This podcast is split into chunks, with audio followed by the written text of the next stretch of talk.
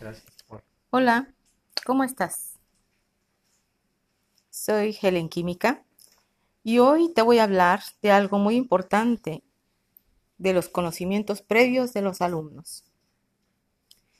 Yo considero que son muy importantes estas estrategias de enseñanza-aprendizaje porque los considero un instrumento de los que nosotros como docentes nos valemos para contribuir a la implementación y el desarrollo de las competencias de nuestros alumnos.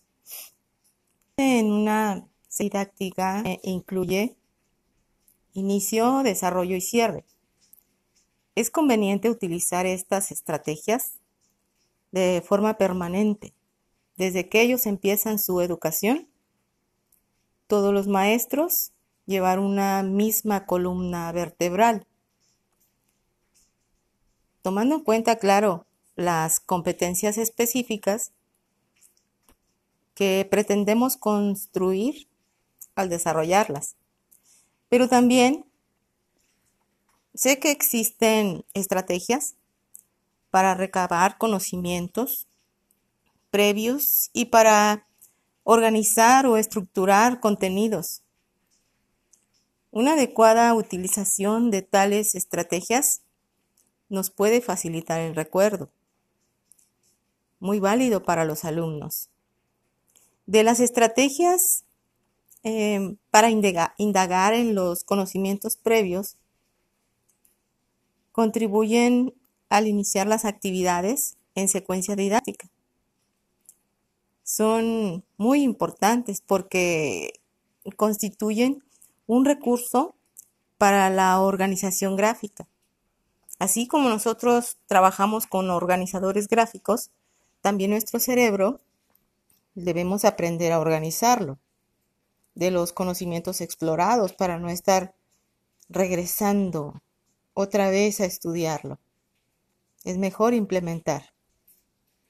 Algo muy útil para los estudiantes cuando tienen que tomar apuntes.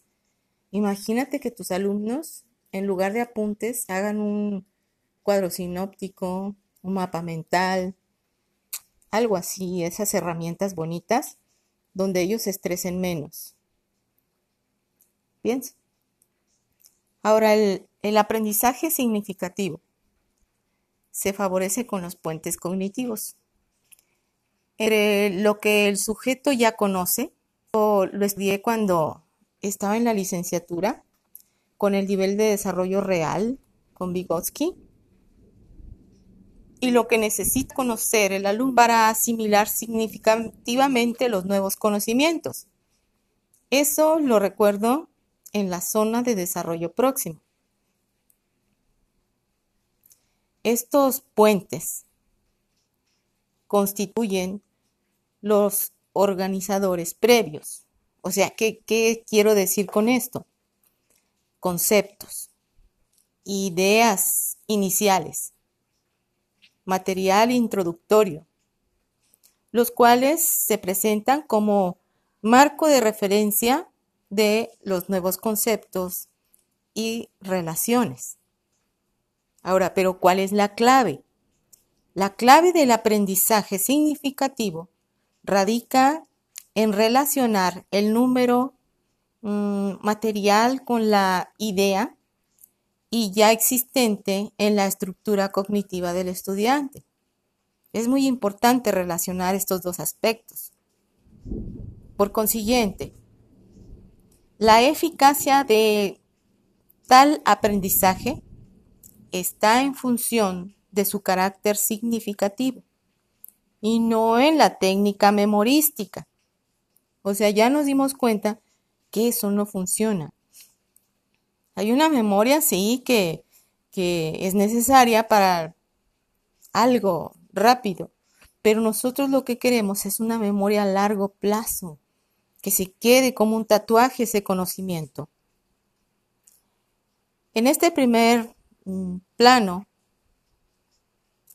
tengo algunas estrategias para indagar conocimientos previos, ya que para mí son el punto de partida del docente.